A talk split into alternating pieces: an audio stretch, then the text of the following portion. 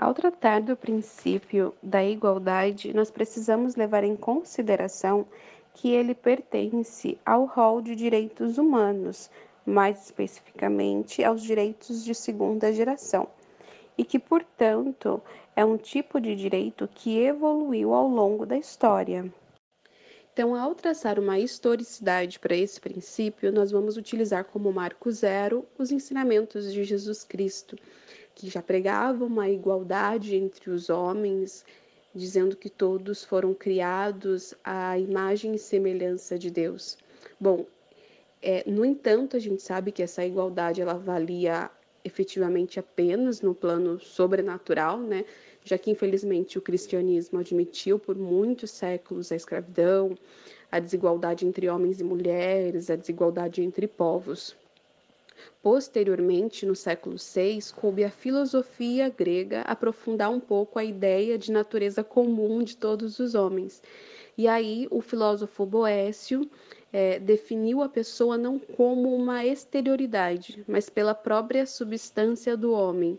Então, foi a partir daí, foi a partir desse conceito que se iniciou a elaboração do princípio da igualdade de todo ser humano. Apesar das diferenças externas de origem biológica ou cultural, então, essa igualdade de essência das pessoas forma o núcleo do conceito universal dos direitos humanos.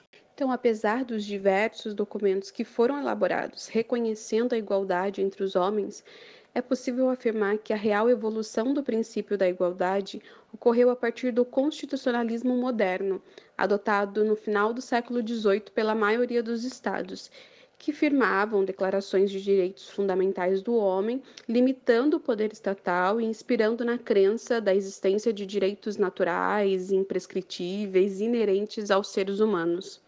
Entre esses documentos, eu gostaria de destacar a Declaração de Direitos do Bom Povo da Virgínia, de 1776. É, posteriormente, nós tivemos a Declaração de Independência dos Estados Unidos, de autoria de Thomas Jefferson. E, e, essa ideia foi reforçada posteriormente também na Revolução Francesa, né? como se verifica no artigo 1 da Declaração dos Direitos do Homem e do Cidadão, de 1789, que estabeleceu que os homens nascem e permanecem livres e iguais em direitos. Então, cabe grifar nesse momento um caráter universal das ideias revolucionárias francesas que em pouco tempo foram difundidas para outros continentes.